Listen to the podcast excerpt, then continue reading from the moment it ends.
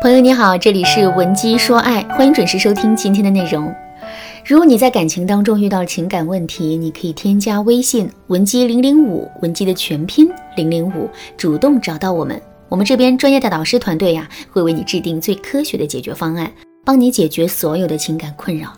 在辅导学员的过程中，我曾经遇到过这样一个案例，求助者小红神色慌张的来找我做咨询，虽然她围着一条厚厚的围巾。但我还是看到了他白皙的脖子上那五个刺眼的红手印。我直言不讳地问小红：“脖子上的红手印到底是怎么回事？”小红先是犹豫了一下，然后呢，又叹了一口气对我说：“老师，我刚刚被老公家暴了，这五个红手印就是他掐的。当时他足足掐了我有五分钟，直到我的脸憋得紫红，都快要失去呼吸了。”他才慢慢的松开了手。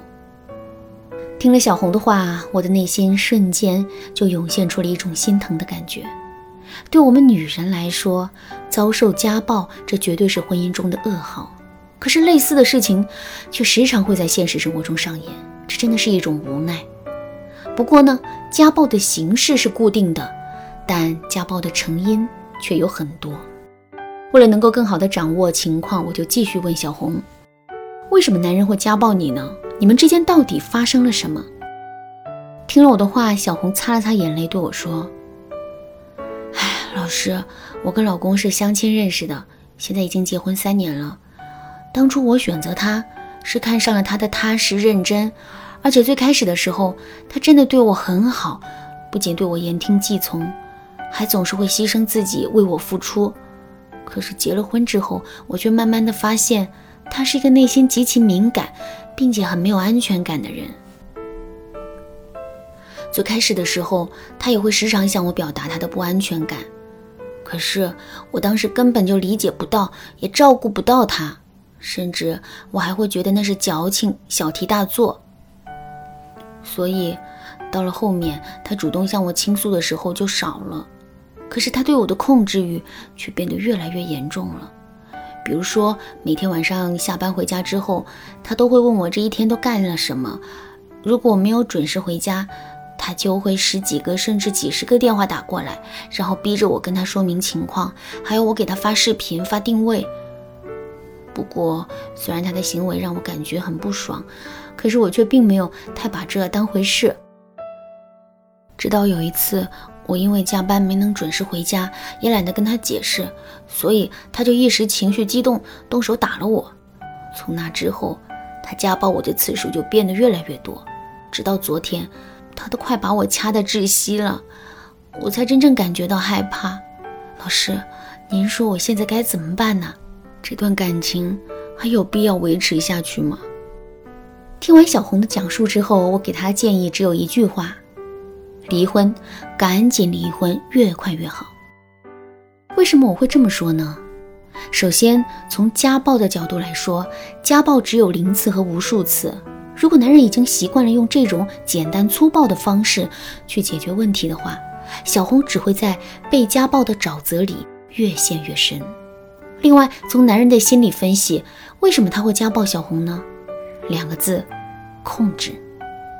为什么要控制？这是因为，男人的内心很脆弱，很没有安全感。基于这种心理，他会觉得自己在这段婚姻中极度危险，随时有可能会被抛弃。一个溺水的人会有什么表现呢？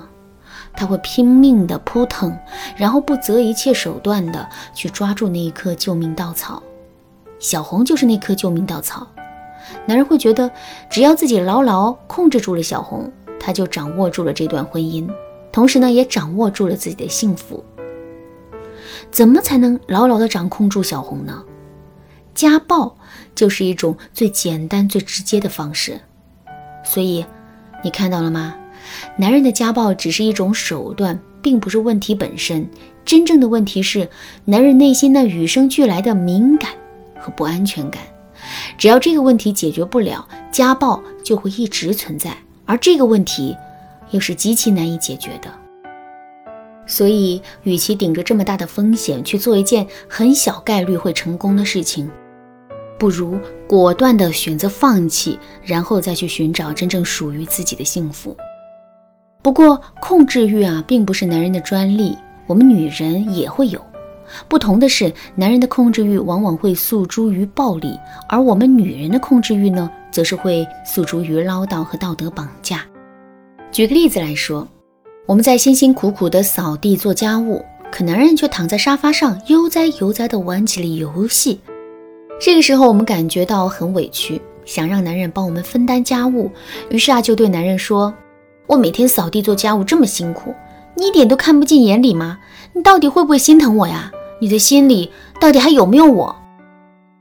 听到我们这么说，男人自然也会很生气，然后呢，一场世界大战也就在所难免了。现在我们来仔细回忆一下这件事，男人不过就是玩个游戏而已。我们想让他帮忙做家务，直接提要求就好了呀。为什么我们不愿意就事论事，而是直接把这件小事上升到了男人爱不爱我们的高度呢？这是因为我们想让自己说的话更加好使。想对男人有更多的控制力，而把男人玩游戏的行为上升到爱不爱我们的高度，无疑会帮助我们更好的达成自身的目的。不过，我们一定要知道这样一个事实啊：通过控制的方式给男人提要求，我们确实能够很容易达成自身的目的，并且获得充足的满足感。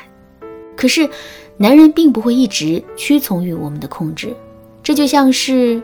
我们也不会一直忍受男人的暴力一样。既然控制男人是不对的，那么我们该怎么去克制住自身的控制欲呢？第一，不断给自己正向的反馈，让自己的内心呢充满安全感。上面我们也说了，我们的控制欲往往来自于自己内心的不安全感。我们内心的不安全感越重，我们的控制欲就会越强。所以，克制住自身控制欲的关键是我们要不断的去提升自身的安全感。怎么提升安全感呢？有句话说得好，安全感不是别人给的，而是自己给自己的。所以，想要提升自身的安全感，我们就要主动的在生活中接收正向的反馈，并且我们还要不断尝试着去打开自己，把自己内心的纠结、委屈、担忧、痛苦全都说出来。我们倾诉的越多，内心的压力就会越小。与此同时呢，在感情当中，我们也会更加有安全感。第二，认识到爱情的不可控性。为什么我们会去控制一件东西呢？这是因为我们害怕失去它。你会用手去抓一根棍子，以此来控制这根棍子，但你绝不会用手去抓一汪水，以此来控制这汪水。这是因为水本身的属性决定了我们用这种方式是绝对无法控制它的。同理，我们之所以会想着用强制和操控的方式去处理一段感情，就是因为我们不了解爱情的属性。现在大家来想一想啊，爱情是怎么来的？靠吸引产生的，对吧？可吸引本身是不具有强制性的。爱情里最珍贵的东西是什么呢？互相之间发自内心的心疼，对吧？心疼也是一种自然而然的反应，它本身也是不具有强制性的。那通过这两点，我们就能知道了，爱情本身就具有不可被强制的属性。所以，通过强制的方式去控制自己的伴侣，最终收获爱情和幸福，这显然是天方夜谭。既然控制没有用，那我们为什么要去控制呢？所以，只要认识到这一点，我们内心的控制欲自然会降低。其实啊，除了上面两个方法之外，克制自身控制欲的方法呢还有很多。另外，如果男人对我们的控制不是很严重，我们也可以通过一些方式来帮助他克制内心的控制欲。想知道这些方法具体该怎么操作吗？赶紧添加微信文姬零五五，文姬的全拼零五五，我来手把手教你。好啦，今天的内容就到这里了。文姬说爱，迷茫情场，你得力的军师。